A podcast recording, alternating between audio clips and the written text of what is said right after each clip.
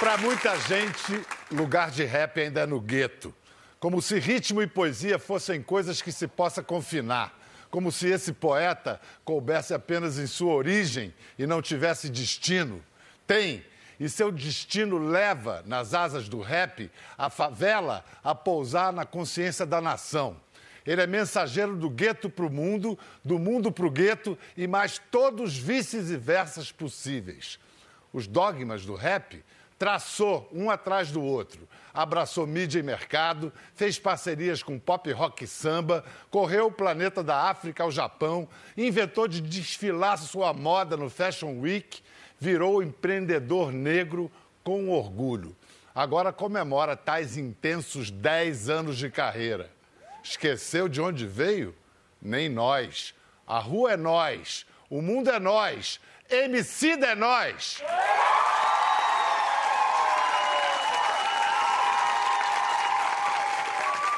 Lindão, hein? Mano, obrigado pelo texto. Pô, maneiro, cara. Senta aí, senta aí. Uh!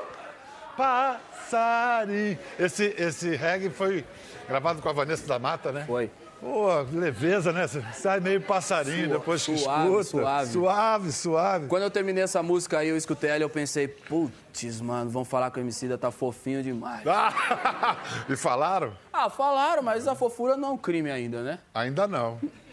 De que mais você foi acusado quando você começou a fazer essas pontes com o pop, com o MPB? Porque foi Vanessa, NX0, Pete. Martinalha. Eu penso que, tipo assim, cara, eu, eu morava lá no Jardim Fontales, eu tinha que viajar duas horas de ônibus até Pinheiros, tá ligado? No, no ônibus que eu ia espremido com as pessoas, seis horas da manhã. Lá tava os pagodeiros, os roqueiros, os evangélicos, os macumbeiros, nós tava tudo lá junto, tá ligado? Tipo, eu só coloquei isso aí dentro da minha música. Não sei porquê, por algum, algum motivo, no, no entendimento, quando isso se torna a indústria da música, as pessoas colocam cada um numa caixinha e, tipo, ah, essas coisas não poderiam se misturar. Só que isso é uma coisa. Mas você acha que isso era da indústria da música ou era da própria, eh, um sectarismo próprio do rap mesmo? Eu acho que tem uma responsabilidade dos dois. Acho que os dois estão errados nisso. Eu tô certo, pô. acho que tem uma coisa dos dois aí no meio do caminho que é o seguinte: a gente precisa sempre se colocar no lugar do outro e, e fazer o caminho, pelo menos até a metade do caminho, para poder ver mais de perto, entendeu? Então acho que por parte da sociedade acho que teve um preconceito muito grande, sabe, de estigmatizar a cultura hip hop como uma cultura que ela precisa, que ela é, como se isso fosse um valor do hip hop ficar restrito ao gueto, sabe? Quando não, o discurso do hip hop ele é até contrário a isso, sabe? É, as pessoas que nascem na periferia elas têm o direito de conhecer o mundo, elas têm o e o mundo tem a obrigação de receber bem essas pessoas. Mas você quebrou um discurso, você principalmente, mas outros também, em que parecia que a própria identidade do hip hop dependia de negar a inserção no mercado, negar a inserção na mídia. É, mas então, essa é essa confusão que acontece que ninguém sabe de quem exatamente é a culpa. E aí, tipo, assim, se você for pegar, por exemplo, lá no, na- no, no princípio, sabe? O hip hop nasce com um monte de sample de soul, pedaço de trecho de jazz, sabe? Então a gente sempre bebeu de outras culturas. Quando misturaram o- o- os passos do, do, do, do break com salsa, entende? Porque o Bronx era um ambiente que estava recebendo muitos latinos. Então o hip hop sempre foi um assimilador. Isso tudo, toda essa, essa tua história, vai estar no DVD que você vai gravar agora, dia 20 de novembro. Isso, dia 20 de novembro a gente. O que, que vai ser? O roteiro é teu, a concepção artística. Na verdade, sozinho, sozinho, eu costumo dizer que eu não faço nada. É, é ninguém, né? Entendeu? Então. Mas é, qual vai ser? Você vai trazer convidados? O que, que você vai sim, fazer? trazer gente pra caramba, meu. Trazer gente pra caramba. São 10 anos de reconhecimento mesmo do mercado. Isso é bem importante. E afirmar também é, a música rap como mais um elemento da cultura brasileira. Eu costumo brincar falando que. E aí eu, meus amigos, né? Tipo, o Rashid, o, mas outros caras, tá ligado? A gente ia pra um show e ficava em três. Um tava no palco e dois era plateia. Tá ligado? Aí você imagina agora, mano, esse show lotadão, eu tenho que agradecer muito. Olhar no olho de cada uma dessas pessoas e falar, meu, obrigado, mano. Vocês fizeram um sonho se tornar realidade, tá ligado? E, e é, um- é um sonho coletivo. É isso Por isso eu digo que eu não faço sozinho. É, é como disse o bom e velho Raul, sonho que se sonha junto é realidade. realidade. Laboratório Fantasma é a empresa, a mistura de produtora, escritório de comunicação, selo musical, que ele criou com o irmão mais novo dele, o Evandro Fiotti, não é isso? Sim. A gente sempre que pensou na possibilidade de existir dentro do Fashion Week, a gente sempre pensou nisso com a oportunidade de quebrar barreiras, destruir estereótipos, sabe? Tipo, eu, durante muito tempo na minha vida, eu achei que, tipo, a minha pele era feia, o meu cabelo crespo era feio, que eu não devia ir pro mundo, sabe? Tipo, eu entrava na escola, no, no, na primeira semana da escola, eu queria sentar lá no fundo, eu queria ser invisível, eu queria que ninguém me visse, porque aquele ambiente era agressivo para mim, toda hora ia aparecer alguma piadinha com o meu cabelo. E você sofreu racismo na, na escola? Sim, sim. Toda, acho que a escola é o, é o ambiente onde a gente tem que estar... Tá mais atento, sabe? Porque é ali que começa mesmo. Ali é o momento onde uma criança preta, ela, tipo, tem uma tem o primeiro baque de tipo assim, ela é marcada como diferente. Inclusive, a Elisa Lucinda uma vez me falou uma coisa muito doida. Ela falou assim, ó, Emicida, a gente precisa parar de chegar atrasado na vida das pessoas. Aí eu pensei na minha vida inteira assim, pensei, porra, Elisa, eu vim tudo fudido, saí lá do buraco, cheguei até aqui agora, não cheguei atrasado, cheguei quando eu consegui chegar. Aí ela falou assim, meu, quando foi a primeira pancada que você tomou do racismo? Aí eu pensei, tipo assim, eu tava na pré-escola e aí os moleques começaram a me chamar de macaco. Ali foi a primeira vez que, tipo, eu tomei um soco assim, tipo, meu, esse moleque é o diferente e nós vai zoar ele por causa disso. E aquilo foi se perpetuando, entendeu? No, e, e, você, naquela época, principalmente nos anos 90, começo dos anos 90, a gente não tinha bagagem para responder isso, tá ligado? Hoje, tipo, eu, sabe, depois de ler, depois de é, viajar, depois de conhecer um monte de gente, também tenho inteligência para olhar para as pessoas e falar, ô, vai tomar no seu cu, tá?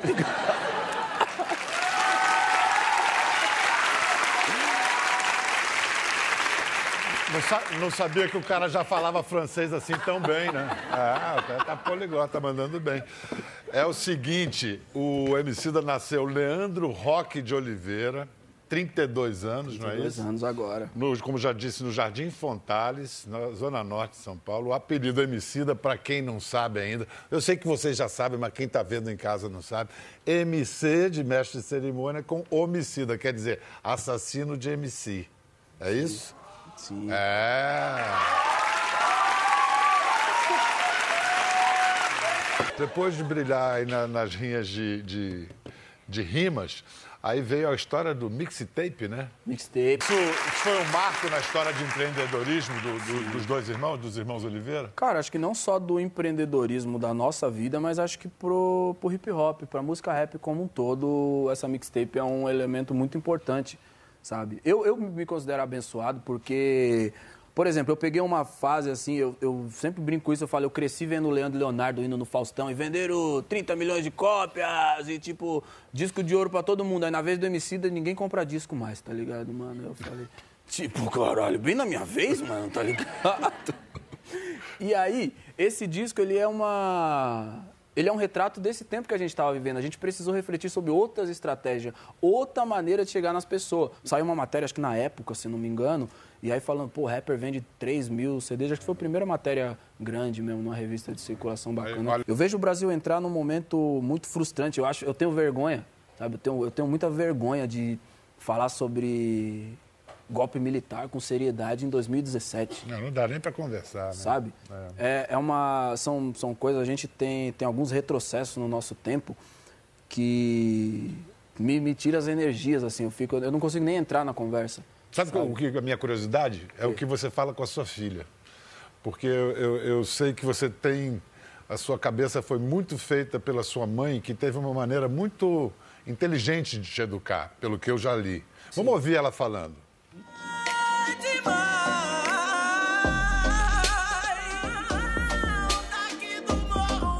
Então, a cada peça que eu fazia, eu não olho pelas palavras, eu olho pela expressão das pessoas. Então, pela expressão deles, eu vi, eu posso continuar.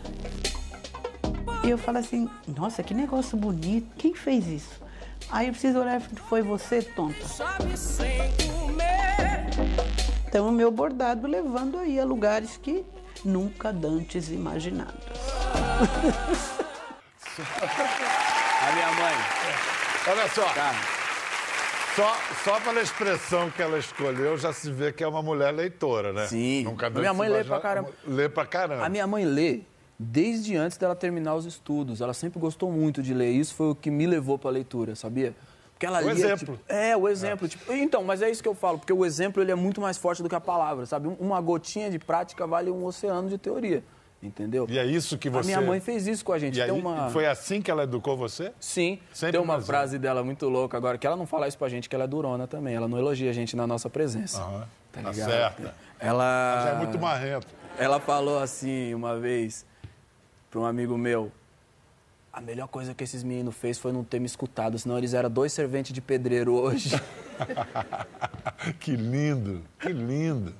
Entendeu? Mas eu acho que, tipo assim, o que. A coisa mais incrível que, que a gente teve em casa, tanto eu quanto meu irmão e minhas irmãs, foi o exemplo de uma mulher forte, inteligente e decidida. Tipo, no fim dos anos 80, ela, tipo, pô, meu pai era um pé no saco pra ela e ela falou, mano, eu vou me separar desse cara, tá ligado? Tipo, antes do, sabe, o, o debate sobre.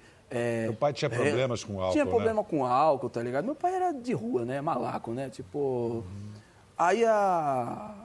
Antes de to- todo esse debate de o que que é um relacionamento abusivo, do que, que é o machismo, o quão isso é opressor na vida de uma mulher, tipo assim, minha mãe não tinha isso, a teoria sobre isso.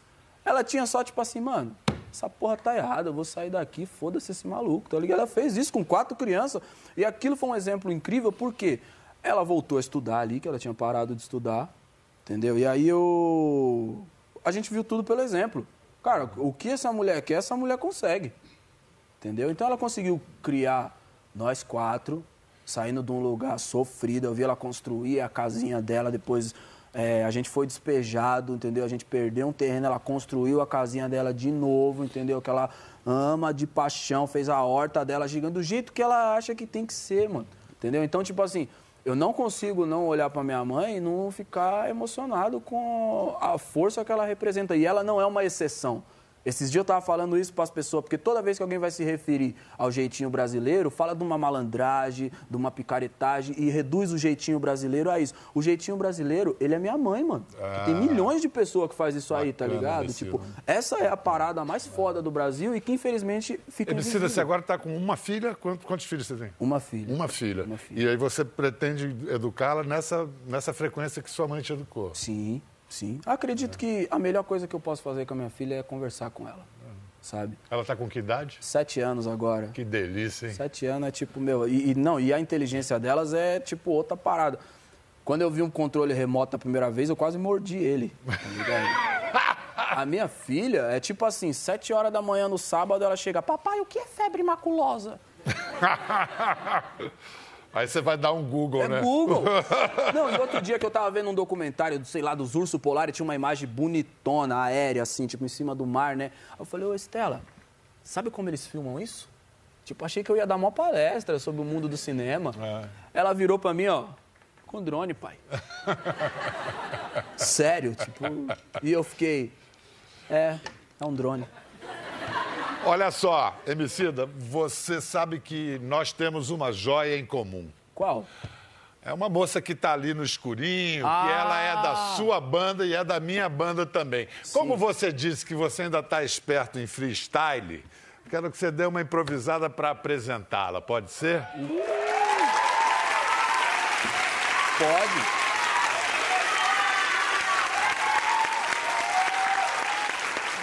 Chama, Fernando. Ai, minha favorita. Ei. Adentrando a sua televisão, certo? Deixa o groove vir assim, ó. Começa uma sessão de rima, firmeza total. Emicida chegando, conversando com o Bial. Pra mim tá legal e pra você também. Então vamos seguir no bagulho calminho. Ficando zen, eu vou chegar aqui te dar uma ideia. Peguei no microfone pra apresentar a Ana Treia, sabe? Faz música de coração. Arrebenta na guitarra, arrebenta no violão. Faz um som pesado, sensacional. Ninja, moleque, olha o tanto de pedal. Representa nós aqui agora no programa. Faz a música de coração e não por fama, entende, mano? O que que eu tô te falando? Cê ouve ela tocar e vai se arrepiando. Deixa a gente, como sempre, inspirado. Ana Treia, nós, muito obrigado. Eu que agradeço. Ana Treia, eu quero saber de você. Uau. O que que faz do Emicida essa personagem, esse personagem único na música brasileira? O que que ele faz que só ele? Uau. Ah, Biel, eu penso em duas coisas. Aham. Primeira coisa é que eu vejo a gente muito como, assim, nós temos portas, né? E tem gente que tem chave para acessar a gente, tem gente que não tem, assim. E acho que o grande trunfo do Leandro é que ele tem várias chaves. Ele acessa pela doçura, pela braveza, pela coerência, pela sagacidade. São várias maneiras.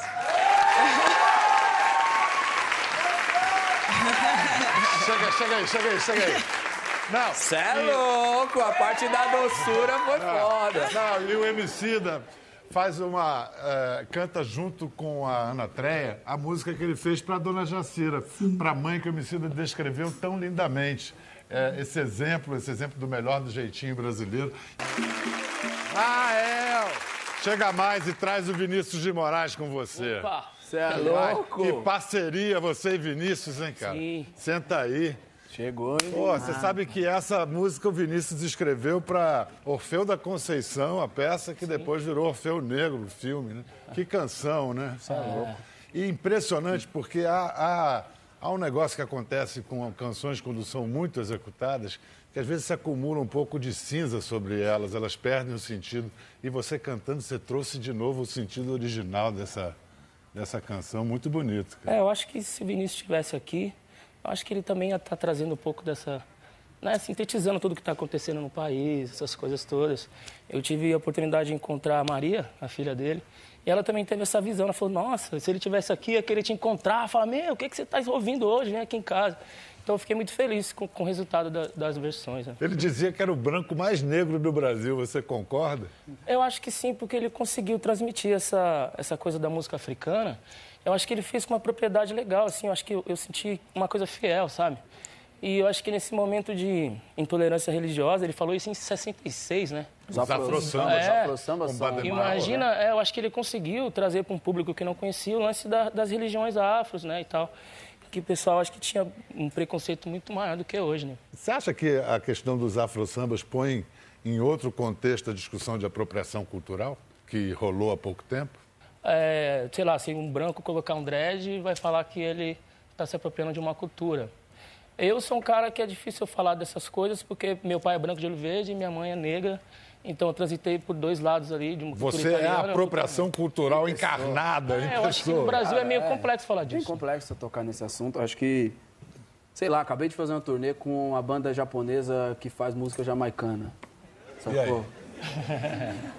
E os caras, mano, tipo, sério, convivi com os caras, são algumas das melhores pessoas que eu conheci na minha vida. E vi poucas pessoas tão devotadas a fazer a música de coração como eles fazem. Eu costumo dizer que é sempre uma aula estar com eles, sabe? É uma orquestra de música jamaicana de Tóquio. Então eu acho que. O que eu costumo dizer para as pessoas é que se você se identifica, se você vê beleza com uma coisa, eu acho que a melhor coisa que você pode fazer é se apropriar daquilo e respeitar aquilo, mostrar aquilo pro mundo. Entendeu? Eu me sinto muito feliz de, tipo assim, eu sou um moleque que eu nasci numa favela em São Paulo, tá ligado? E eu falo uma merrequinha de japonês porque eu me identifiquei com os mangá. E aí quando eu fui pro Japão, foi emocionante pra caramba de conhecer os caras lá e eles ficar tipo assim. Porque ó, o bagulho que mais alegra um japonês na vida é ver um preto falando japonês.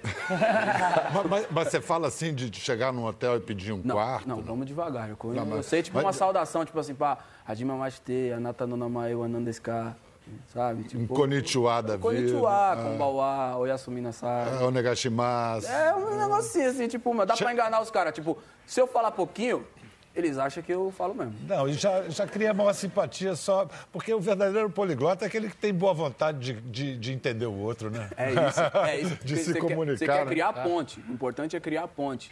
Que, Entendeu? aliás, é o que vocês fazem, né? Sim. Porque o rap, tradicionalmente, tinha uma coisa de se fechar no gueto. E vocês dois quebraram um pouco um purismo, pelo menos um purismo não justificado, e começaram a dialogar com outros gêneros. E principalmente a, a, a chegar a algum tipo de acordo com o mercado. Né? Você sofreu resistências quando você tomou essas.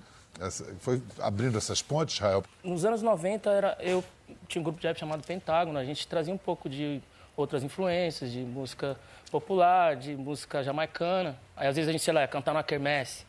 Os caras que ouviam um rap mais gangsta, uma parada mais. Aí viu eu cantando, fala, ih, mano, isso aí não é rap não, esse neguinho com voz de mulher aí, não é. Mas você falou do Pentágono, foi no Pentágono que você conheceu esse, esse moleque aqui, né? É. Na, na rinha de, de MCs que Eu tinha. conheci, eu conheci ele antes, na verdade, que eu já era fã do Rael. Entendeu? Sei. Eu ia lá, falava com ele assim, mas ele não dava muita moral pra mim, entendeu, mano?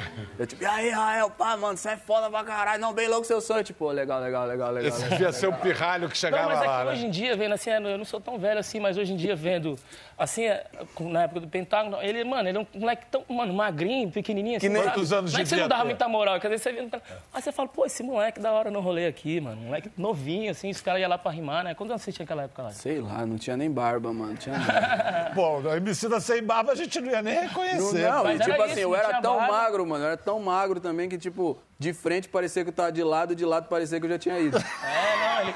E agora, vem cá, agora o cara é teu patrão, né? Agora você tá no, no lab, não é isso? É Laboratório Fantasma. Você agora. Ele é bom patrão? Ele e o Fiote, né? Ele e o irmão. Ele e o irmão, é, os moleques são workaholic, né? Colocam pra trabalhar direto. Mas eu acho que a gente tem uma relação de, de- Uma coisa que aconteceu naturalmente, que é isso. A gente se conheceu na rua ali, nesses rolês de rap. E quando aconteceu a história do Lab, de eu estar lá, assim, a gente não tem essa relação, patrão, funcionário. A gente, tipo, vamos fazer alguma coisa acontecer juntos, sabe? Eu acho que o que aconteceu com a gente, eu acho que foi uma revolução a- que a música fez com a gente, que deu um jogo de cintura pra gente saber jogar, né? mano? A Laboratório Fantasma hoje é um, um exemplo de escritório de música independente na América Latina. Quando a gente começou, o rap... Um sonho, né? É, um sonho. Eu né? acho que tem uma força inspiradora que é a força da representação, a força do é possível, sabe? A partir do momento que o MC da sai na Forbes, sabe? O moleque de favela que ele não, o estereótipo do empresário no Brasil não é um moleque preto, jovem, de cabelo crespo que nasceu num barraco de madeira. Quando ele vê o MC dali, ele fala: é possível É. eu vou. Sacou? Então eu acho que são pequenas correções, são. são é, é uma batalha longa e coletiva que a gente sempre tem que estar atento para isso. E acho que depois que chega a um ponto desse, nada será como antes. Sim. É, é daí para frente. É, daí para frente. Aliás, vocês falaram de viagens, é é muito bacana essa, essa ponte com Portugal que vocês fizeram, né? Sim. Foi o projeto Língua Franca, né? Com os caras, como é que fala? Capicua? Capicua. Capicua, e nossa Valete. amiga. Capicua. É. E, é, e é um barato quando essas duas línguas se encontram, o brasileiro e o luso, né? Essas duas, Sim. dois países separados pela mesma língua, né? Portugal e Brasil. Não, mas acontece- Mas, mas enriquece a poesia pra caramba, né? Enriquece. Eu fico sempre rindo disso com a Capicua, porque eu acho que o, o- o português de Portugal ele tem uma, uma beatificação da sílaba tônica, sabe? Ela está sempre no lugar correto, no- é, o uso da, da sílaba tônica é correto. Eu falo para ela que aqui no Brasil a gente põe a sílaba tônica onde a gente quiser, entendeu? Não, mais uma vez, por exemplo, essa beatificação da sílaba tônica. O jeito que eles rimam lá, eles colocam a sílaba tônica sempre no lugar correto, como, por exemplo, sei lá, tipo... Ah, mas toda a rima. Tipo, eu, meu, já, já comecei. É como ela faz, a Capicua rima. É como sorvete, sabe? O sorvete, a, a sílaba tônica. No Brasil, se eu já falar sorvete, tá ligado? Não tem problema. O sorvete, entendeu? Sorvete, derreter. de acordo com a necessidade, mano, a palavra vai sendo adaptada, entendeu? Se eu quiser falar maravilhoso, todas as sílabas são tônicas, entendeu? A, a Tá, mas você- mais malandreado. né? A gente tem um floreado maior no falar, né? Talvez até um cuidado. A gente uma canta, coisa, né? Canta.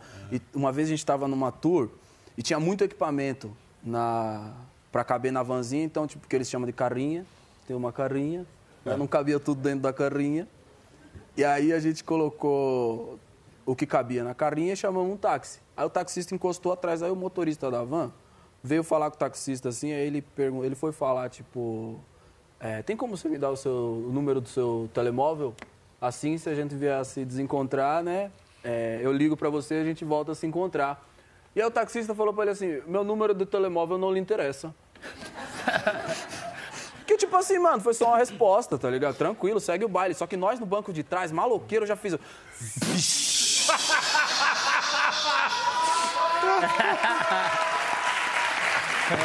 Barato vai ficar louco.